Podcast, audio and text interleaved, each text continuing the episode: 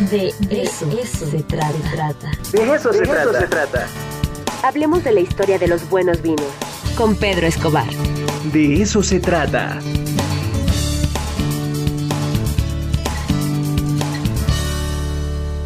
Y ya está con nosotros Pedro Escobar, nuestro especialista en vinos. ¿Cómo estás, querido Pedro? Pues estamos de plácemes, como todos en Radio WAP, por este 25 aniversario. Muchas felicidades, Ricardo, a todo el equipo que hace posible llevar todo este conocimiento de tan distintos temas a todo el país. Eh, de verdad, eh, es un esfuerzo que se agradece muchísimo. Que finalmente los colaboradores, la gente, las voces, pues son las que hacen la estación, ¿no? Y tú ya eres parte importante también de Radio WAP. Así es que muchísimas gracias, Pedro. Gracias a ti, Ricardo. Y bueno, pues para continuar con las historias de, vino, de, la gente, toda esta gente que conocemos alrededor de, esta cultura eh, tan encantadora, tan seductora como es la del vino, pues te preparé una cápsula sobre un personaje bastante peculiar, un chico emprendedor de Yucatán, de Yucatán que viajó y dejó todo lo que conocía en su natal Mérida para emprender eh, en, donde se, mejor se hace el vino en, México, que es del otro lado del país. Entonces, eh, esa es la historia de, de Barón del Vino, de su proyecto, y te invito a conocerlo en la siguiente cápsula.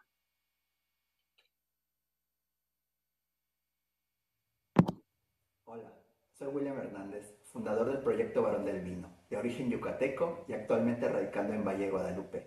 Les invito a conocer la historia de esta aventura que hoy por hoy estoy viviendo.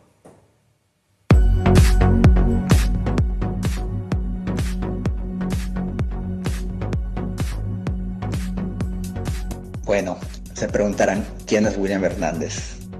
Es un emprendedor y apasionado del vino que descubrió este hermoso mundo y quiso involucrarse hasta la cocina. La primera vez que vengo al Valle de Guadalupe fue en el 2017 a una boda y fue amor a primera vista del paisaje, de la gente y de las vinícolas.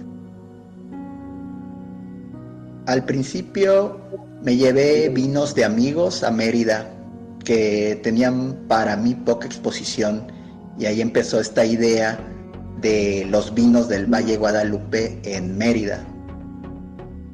Por muchos años trabajé como administrador, como gerente en una boutique, en oficina. Me encantaba, pude desarrollar mi profesión, pero cosas de la vida, las pasiones fueron más fuertes y decidí este cambio del trabajo de oficina al área operativa, al campo, a trabajar con la tierra, con las uvas. En el 2019 vengo al valle durante la vendimia y estar recibiendo las uvas, moliendo y todo este proceso inicial de vinificación me fue enamorando. Posteriormente, un amigo me invitó a trabajar a la producción de su vino y el hecho de estar activamente trabajando en el área me encantó. Y ahí empezó esa cosquilla de querer hacer un vino. Actualmente me encuentro trabajando en Vinícola Retorno en San Antonio de las Minas, que para mí es la primera parada entrando al Valle Guadalupe. Es una vinícola pequeña, es un proyecto familiar, pero te da la oportunidad de poder estar en todas las áreas, producción, almacén, degustación. Entonces estás en contacto tanto con el producto como con la gente. Terminando el curso y las prácticas en la vinícola de Casa Zamora, ya vine para el valle para poder consolidar el proyecto y es donde decido ya establecerme para darle fuerza al mismo. Hoy por hoy, ¿quién es el varón del vino? Pues yo creo que es un niño en un parque enorme. Algo que desde hace años he pensado es el que si no te diviertes, no es lo mejor. Nuestra primera etiqueta se llama Tantu, que para mí es una frase romántica y es dedicada a quien me inspiró y apoyó en crear este proyecto. Nuestra segunda etiqueta se llama Tanyo y entre un arranque de emociones y sensaciones se dio la oportunidad de tener esta mezcla de tempranillo Grenache Syrah y era para complementar nuestro primer vino y tener opciones.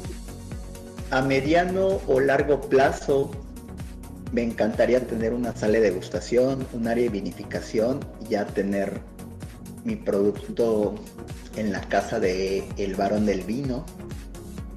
Y no es fácil, pero tampoco es imposible y hacia ahí vamos. Esto es parte de lo que está pasando en la vida de Varón del Vino, de William. Los invito a seguir dándole la oportunidad al vino mexicano, a seguirlo conociendo, a darle oportunidad a nuevos productos, a nuevos productores y que esta industria siga creciendo. Algo que escuché hace un tiempo que me gustó y tuvo creo que un impacto muy fuerte era que el francés era muy celoso de su producto y en su mayoría consumían su vino pues yo creo que son mis deseos para los mexicanos, para México, para el vino mexicano, que cuando lo veamos, lo elijamos sobre todo, para que siga creciendo y mejorando esta industria. Saludos y muchas gracias.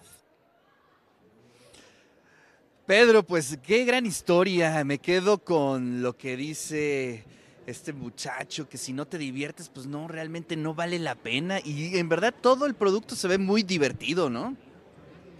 Sí, la verdad es que como comentaba, eh, siempre hace algo diferente y algo, algo divertido, siempre hay algo distinto que hacen en las diversas eh, líneas de producción, en el atender al cliente, en estar en el campo, en el embotellado, en la bodega. Y la verdad es que es bastante, bastante padre y bastante pues, seductor, digámoslo. Eh, estaba pensando mientras veía la cápsula que se parece también un poco al mundo de la radio, este mundo del vino, donde conoces a gente que viene de, de, lados, de distintas profesiones y ahí tienen un vínculo en común y se encuentran. Y es, es una magia inexplicable donde puedes tú lo ves en este programa donde hay doctores, hay médicos, hay académicos, hay también eh, eh lectores, eh, especialistas en libros, especialistas en películas, gente como yo que les gusta el vino. Entonces, es un vínculo en común bastante, bastante agradable y bastante que te enamora, que te enamora una vez que entras, pues ya no lo puedes dejar. ¿no? Así es. Oye, por aquí dice Mario Portillo, ya un fiel seguidor de tu columna y cuando sales al aire dice, ah, ya llegó el padrino de Brindis. Ni más ni menos, ya te vamos a decir así, el padrino de Brindis. Sí, ¿verdad? Ya, ya llevo varias atrasadas, pero sí, hoy, hoy, to, hoy tocaría abrir vinos y de los caros, de los, de los que están guardaditos bajo llave en la cava, así ¿verdad? Es. Así es, Ricardo. Sí, dice que es muy buena historia y que hay que apoyar precisamente este tipo de proyectos y ni modo, pues a tomar vino, ¿no? Pues sí, pues digamos que no, es, es, es este, un pequeño sacrificio que tendremos que hacer, pero pues no, en realidad es, es un gusto, ¿no? Siempre escucharlo con buenos amigos como todos los de Radio WAP, este, que, se la, que se la pasen muy bien en un ratito ahí partiendo el pastel, que ojalá sea un punto de encuentro muy, muy padre entre escuchas y creadores. Oye, Pedro, pues muchísimas gracias. Y bueno, pues nos seguimos viendo la próxima semana con más historias en torno al vino, que cada semana es increíble, no, es, no, se agota el tema, ¿no? Siempre nos traes nuevos personajes, nuevas propuestas y bueno, pues ya seguiremos la siguiente semana, eh, estaremos esperando eh, cuál es la, la, la, la historia de la siguiente semana. Te mando un fuerte abrazo, querido Pedro. Un fuerte abrazo para ti, muchas felicidades a todos en Radio WAP, se dice fácil, 25 años, eh, es, un, es, realmente un gran logro y hace mucha falta la radio pública, la radio universitaria, muchas felicidades, lo hacen muy bien y pues vamos por más, ¿no? Nos escuchamos y nos vemos la próxima semana. Claro. Hasta pronto.